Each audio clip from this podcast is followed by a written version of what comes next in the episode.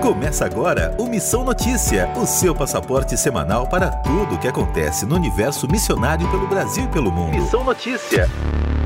Aqui você confere entrevistas, reportagens e dicas sobre iniciativas que fazem a diferença. Olá, olá, saudações a você que já está sintonizado nesta edição do Missão Notícia, o seu passaporte carimbado que te possibilita conhecer o que Deus tem feito no meio missionário pelo Brasil e pelo mundo. Eu sou Lucas Meloni, sou seu companheiro nesta viagem. Nessa edição a gente vai conversar com um casal de missionários brasileiros que atuou recentemente entre Europa e Ásia, uma localidade muito conhecida como Eurásia. Por terem trabalhado com públicos muçulmanos e estarem em fase de preparação para retorno ao campo, nós tomamos o cuidado de usar nomes fictícios para essa entrevista e de não revelar especificamente alguns lugares por onde eles passaram. Vamos chamá-los neste bate-papo aqui de Kleber e Natália. Desde já eu agradeço muito a participação e a disposição dos dois em contar um pouco mais para o público do MN a respeito da experiência que tiveram. Eu já começo perguntando a vocês como foi a percepção que vocês tinham é, do chamado missionário, como vocês identificaram esse chamado que vocês tinham. Bom, a minha percepção do, do meu chamado missionário foi quando eu estava na Índia né? Eu, a princípio, eu achava que eu estava ajudando a minha mãe no trabalho dela, lá também é uma missionária. E no decorrer do tempo, né, eu fui estreitando amizades no meio de muçulmanos, árabes, apesar de estar num país hindu, né? Então esses eram os meus amigos e foram surgindo oportunidades, né? E, e Deus então falou para mim que Ele tinha assim um chamado para mim, um propósito para minha vida né? E, e que não era o chamado da minha mãe. Então, isso foi passando o tempo e tudo, né? E aí eu comecei então a ir atrás, né, de entender e de buscar quanto a isso também. Bem, comigo foi no ano de 2009, né, quando eu voltei para os caminhos do Senhor em um congresso de mulheres, onde a Durvalina Bezerra ministrou, a respeito de serviço, que ela faz com muita propriedade. Eu entendi que o Senhor me queria servindo a Ele, independente do que fosse, e eu me entreguei ao serviço do, ao serviço do reino, né? E em 2010, num culto de jovens, onde um missionário que tinha um trabalho na Índia, missionário brasileiro, ele cuidava de dois leprosários, enquanto ele mostrava o trabalho dele, nos leprosários, o Senhor falou comigo claramente que era onde ele me queria, e eu entendia que não era no leprosário, né, mas era transpassando as fronteiras internacionais. Então, que eu ia servi-lo, não somente aqui no Brasil, mas que eu ia cruzar os oceanos, né, e que meu chamado era missional. Foi assim. Como vocês conheceram e como lidaram com a questão do chamado de cada um? Bom, é, quando eu, eu retornei então da Índia, é, já faziam cinco anos que eu não retornava para o Brasil, e aí a Natália conheceu primeiro a minha mãe. Então ela ia levando a minha mãe nas igrejas e tal, e eu estava viajando. Quando eu voltei né, de viagem, e aí eu foi justamente o dia que a Natália estava trazendo a minha mãe de volta para casa. E aí a gente se conheceu, ficamos amigos, a gente andava de skate, então a gente começou a andar de skate junto, a conversar, e ela sempre perguntando sobre missões e tal. E devido a algumas coisas que eu tinha passado na Índia, voltei um pouco machucado, né? E aí chegou um momento da conversa que eu falei para ela, olha, eu tenho certeza que o meu chamado é para trabalhar, né, com povos muçulmanos.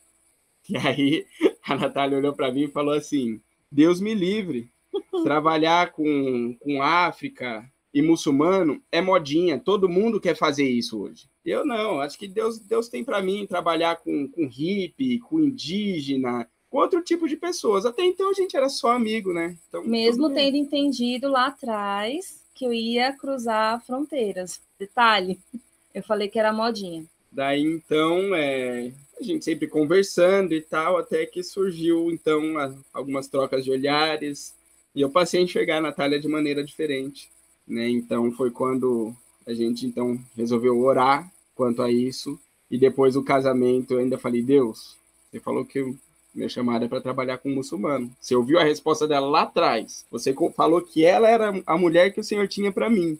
Então, alguma coisa o Senhor vai ter que fazer. né? Então, no decorrer do tempo, ela começou a sonhar com mulheres. Né? E aí isso entra em lugares onde a gente serviu, né? Então ela começou a sonhar com mulheres muçulmanas entrando nas igrejas de hijab, refugiadas. E aí ela começou a ir atrás. Isso aí já era no ano de 2015 para 2016. Né? Isso. E aí então ela foi a, começou a ir atrás de uma organização que trabalhasse com refugiados. E foi assim.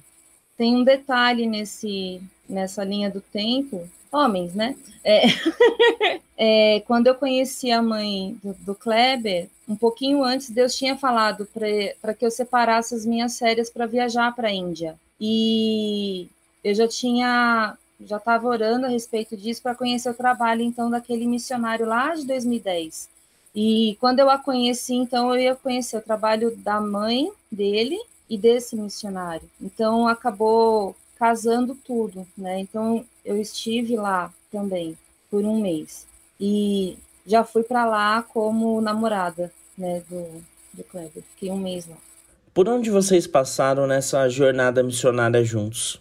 Bem, é, como casal, então nós começamos a atuar numa organização no centro de São Paulo, né, que atua com refugiados 99% são de língua árabe, né? São muçulmanos. Nós ficamos nessa organização por seis anos e meio. Então, nós costumamos dizer que nosso primeiro país, né, é, foi o Brasil. Então, no ano passado, 2022, é, nós recebemos um convite para irmos atuar na Euroásia, né, no sul da Europa e Euroásia, é, com refugiados também. Então, nós atuamos em dois países lá é, por seis meses e retornamos agora em janeiro de 2023.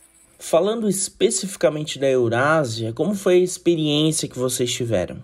Olha, uh, no meu caso, a questão do, do idioma, eu fui para lá aprendendo o inglês, e você aprender o inglês num país que tem como língua mãe outro idioma e conversando com refugiados de diversos países com vários outros idiomas é bem complicado. E eu sou uma esponja para idioma. Então você fala tudo, mas não fala nada, né? Tem um amigo nosso que falou assim: é, você tá igual o pato, né? Nada, é, anda, voa, mas não faz nenhuma das três coisas de Maldade.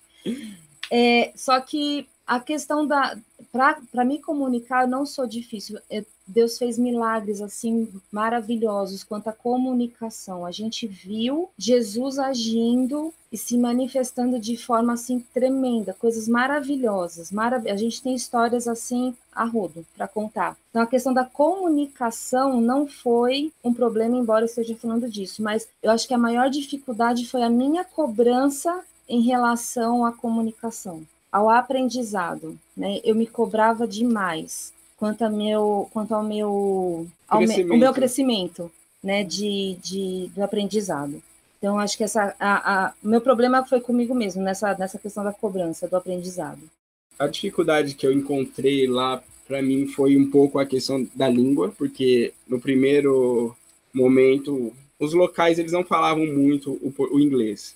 Então, né, eu tive que procurar aprender então o idioma local para poder me comunicar um pouco melhor. Né? Lógico que aonde a gente trabalhava e atuava com os refugiados, o inglês ia bem, mas saindo dali daquele ambiente, eu tinha dificuldade de, de, de, me comunicar com as pessoas locais, com os nativos, né? E isso é uma coisa que realmente foi aquilo que a Natália falou, né? A gente tem muita história para contar, porque ainda com essa dificuldade debaixo de muito riso, né, e, e, e mímica e gestos, né, a gente desenvolveu grandes amizades naquele lugar, mas foi, foi uma dificuldade. E um, uma, da, uma das coisas que impactou muito, muito mesmo a, a, a minha vida foi foi literalmente ver que aquilo que a gente abria a Bíblia, a gente lia, era exatamente o que a gente vivia com aquelas pessoas. Né, vivia com não só com os refugiados, mas com os nativos também. Né? Então a gente sempre procurou ter esse relacionamento com os vizinhos, e isso era o que mais me impactava mesmo, era ver que literalmente era como se eu estivesse andando nas palavras da Bíblia. Do contexto cultural em que vocês estavam, o que mais chamou a atenção? Bom, se tratando de Euroásia, quando a gente fala euro, a gente acha que o pessoal não vai ser um, um povo acolhedor, que é e ao mesmo tempo, né, por algumas circunstâncias acaba não sendo. Eu vou explicar aqui, mas assim, eram pessoas muito amáveis, receptíveis, alegres demais, né? E a gente criou relacionamentos muito muito gostosos, né, durante esse tempo. E uma das coisas que aí quebra na questão da cultura, né? E acho que não só a cultura, acho que assim, chegou a, é algo que acabou machucando aquele povo, né? Foi uma experiência que eu tive, foi do meu telefone quebrar logo que eu cheguei lá.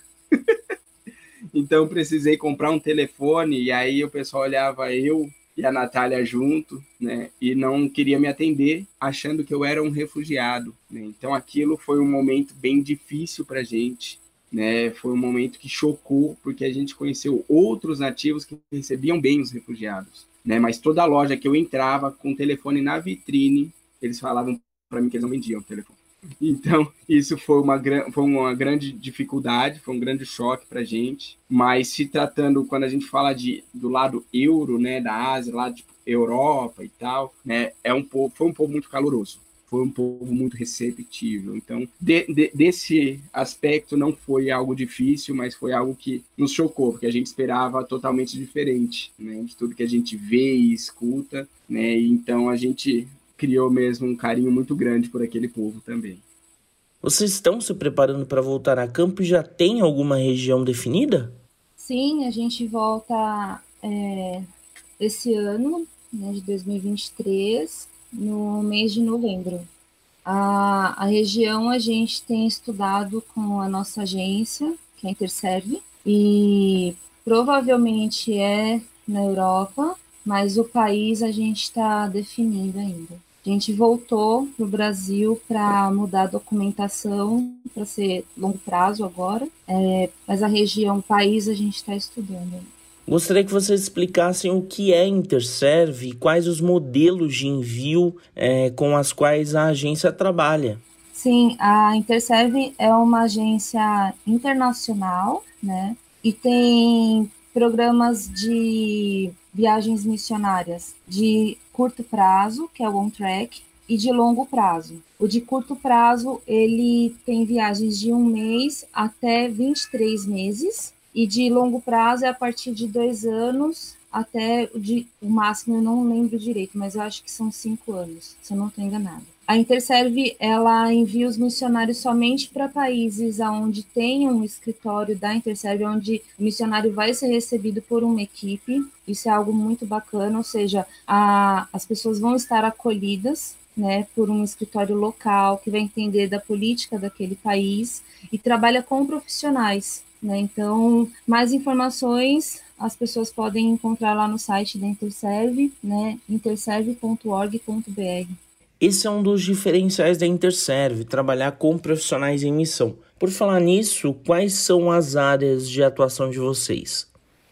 É, diversos países você só entra mesmo com a profissão, como você acabou de citar, né? Bom, eu sou mecânico de automóvel, a Natália ela é instrumentadora cirúrgica, especializada em crânio e coluna. Mais conhecido como neurocirurgia. E a gente atuou com, com ONGs aqui no Brasil, então a gente tem, tem trabalhado, né, no momento, com uma. A gente trabalhou com uma ONG na Euroásia, né, e aqui no Brasil por seis anos e meio, uma outra ONG também. Vocês têm histórias de, de momentos marcantes ou histórias que foram marcantes para vocês, vivenciadas no campo? Bom, tem a história de um, um rapaz que eu acompanhei logo que eu cheguei lá e a, a ONG tinha uma marcenaria que estava desativada e eu sou mecânico, nunca trabalhei com madeira, né? E aí eles falaram para mim, ah, você pode usar a marcenaria, fazer o que você precisar fazer com ele aí. E eu conheci esse rapaz, ele era ele era enfermeiro no país dele, né? E ele era um refugiado religioso também, ele é. Né? E aí a gente foi criando ali um vínculo tal, mas antes dele chegar, eu fiquei muito apreensivo, porque eu falei, o que, que eu vou fazer numa marcenaria?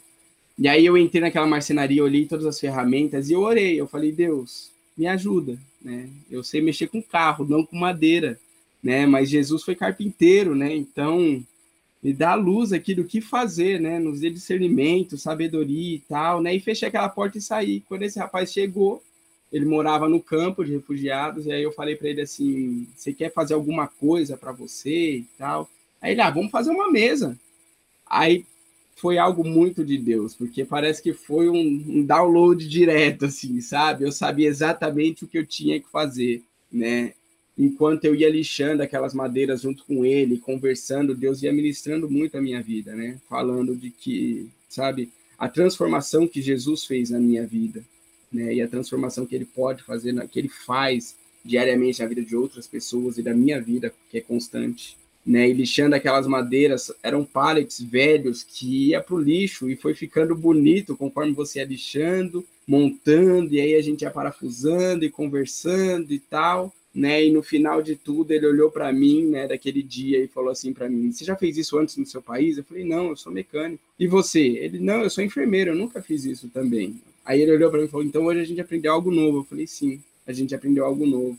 Então se tornou e, e daí então foi uma amizade muito linda, né? E a gente foi criando esse vínculo, esse relacionamento, começamos um discipulado, né? E a gente começou a trabalhar ali então o Sermão do Monte juntos, então fora do horário de trabalho a gente se encontrava, a gente tinha um tempo de leitura bíblica, de conversa, às vezes a gente ia correr, fazer um exercício, e aí parava, e aí a gente lia a Bíblia juntos, e foi desenvolvendo isso. Até que um dia ele chegou na marcenaria e falou assim para mim, né? Hoje vai ser o meu batismo né? Porque tinha um estudo bíblico também na igreja ali pertinho, né? Onde a gente frequentava, na mesma igreja. E eu fiquei muito feliz. E ele ficou muito impactado com a minha felicidade. Ele ficava me olhando assim. E eu falei, e aonde vai ser? Ele falou, eu não sei, só o pastor sabe, porque era escondido, né? Só o pastor sabe. Eu falei, então eu vou estar tá lá. E aí depois do estudo bíblico a gente vai junto. Ele, então tá. Eu falei, vai na frente que eu preciso terminar as coisas aqui. Quando eu cheguei no estudo bíblico, tava todo mundo lá falando, vem, vem que o enfermeiro está te esperando, né? E ele falou que o amigo dele vai vir para o batismo dele, né? E aí a gente foi para o batismo dele e tal, e foi, foi algo muito lindo, né? E até hoje a gente, então, mesmo né, do outro lado, a gente ainda tem esse, essa amizade, esse vínculo, a gente ainda conversa, hora junto, às vezes, pelo Google Meet, né? E a gente mantém esse relacionamento, né? Então, foi algo, assim, que impactou muito a minha vida, né? Conforme a gente acha tanto que a gente vai dar, mas conforme eu ia lixando aquelas madeiras e Deus falava comigo, e era algo que era comigo, não era assim, ah, é algo que Deus vai falar na vida dele. Serviu, mas foi algo muito pessoal comigo. E foi lindo ver o que o Senhor fez na vida dele, a transformação, né? Porque ele era um ex-muçulmano. Então, toda vez que chegava um muçulmano na marcenaria, ele fechava a cara, ele não gostava né? E antes do batismo, né, e tal, e durante o discipulado, uma das maiores perguntas quando a gente trabalhou o Sermão do Monte era como que eu amo o meu inimigo, né? Essa era a maior pergunta dele. E a gente foi desenvolvendo isso, e eu fui vendo no dia a dia ele acabando servindo chá para outros muçulmanos que chegava e foi a mudança de vida dele, né? Isso foi algo sensacional. Comigo, falando de comunicação, é, em um dos dias que eu estava muito mal, por causa da, da comunicação. Tinha dia que eu falava, Hugo, nasci na Inglaterra. Tinha dia que eu estava péssima, assim. E um desses dias que eu estava mal, é, na, no centro de atendimento tinha uma parte que só podia entrar as mulheres, e a gente tinha a, a distribuição de roupa para mulheres, e tinha uma das, das atendidas que desde o primeiro dia que eu a vi, eu comecei a orar por ela, muçulmana, na época, uma afegã, e ela, ela eu, eu, tive um carinho muito grande por ela, e ela comigo, ela era analfabeta no idioma dela, então eu, eu me comunicava com ela por mimiquês mesmo, e algumas vezes eu usava libras, linguagem brasileira de sinais, e ela conseguia me entender, isso é Jesus. E um dia ela chegou, nesse dia que eu estava muito chateada, ela pegou e fez um so, sorria em libras, libras. Para mim, eu parei, olhei para ela assim, aí eu dei bom dia, né, para ela e entrei para essa parte de, da doação de roupas. Aí, passado alguns minutos, chegou uma síria e a minha coordenadora lá falou assim: "Ah, ela é síria", né? Aí eu: "Ah, marhaba", né? É olá, só em árabe. E a Cida perguntou para mim: você fala árabe, né? Eu falei: ah, um pouquinho, né? Ela falou assim: ah, onde você aprendeu? Eu falei: no Brasil. Ela falou: você é brasileira? Eu falei: sim. Ela falou em português, sem sotaque nenhum. Eu te amo, minha irmã. Aí eu arregalei o olho para ela, eu falei: meu Deus do céu, o que está acontecendo? E ela veio, me deu um abraço e um beijo, mas tão acolhedor e caloroso. Aí, e eu chocada. Ela saiu, entrou uma somali só falava somali, não falava nem o árabe, nada, só o somali. E eu comecei a atendê-la. Quando terminou, ela fez em Libras, linguagem brasileira de sinais. Você é muito linda, com o dedo certinho no rosto, né? Aí eu fiz com a mão, né? Eu sou linda, né? Fiz repetir para ela. Eu falei, não, você é linda. Ela, não, você é linda. E ela fez de novo o movimento certinho de Libras.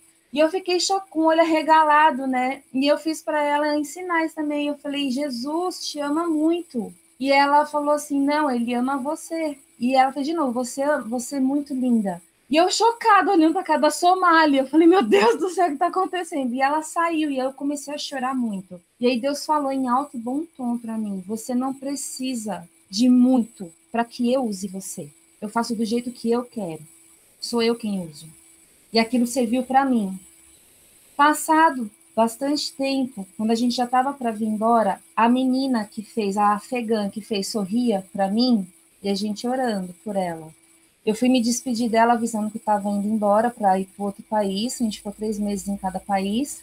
É, eu falei para ela, não se esquece, usando Libras, né? Não se esquece que Jesus te ama muito. Ela me chamou de canto, ela fez assim, em gesticulando, né? Eu entreguei meu coração para Maci.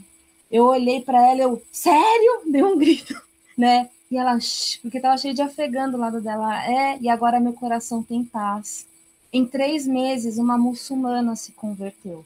E eu comecei a chorar. E aí, no domingo, quando a gente foi no último culto, ela estava lá na ONG atrás do, da igreja.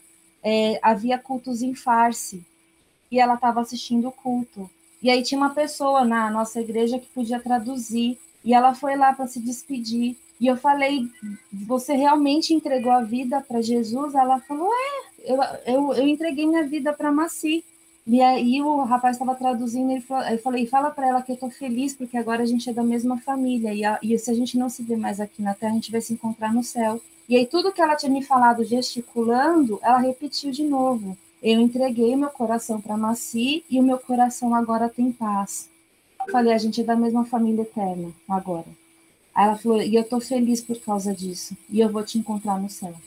Então, Deus ele rompe barreiras, ele ouve oração e ele usa aqueles que estão realmente dispostos duas grandes histórias que mostram bem a questão e o valor da intencionalidade, né? A gente caminha aqui para o final da entrevista e eu gostaria de pedir para vocês para que deixassem alguma forma de contato para quem quiser acompanhar mais o trabalho que os dois realizam. Pode ser por e-mail, Kleber Nath sou, S-O-W, arroba gmail.com.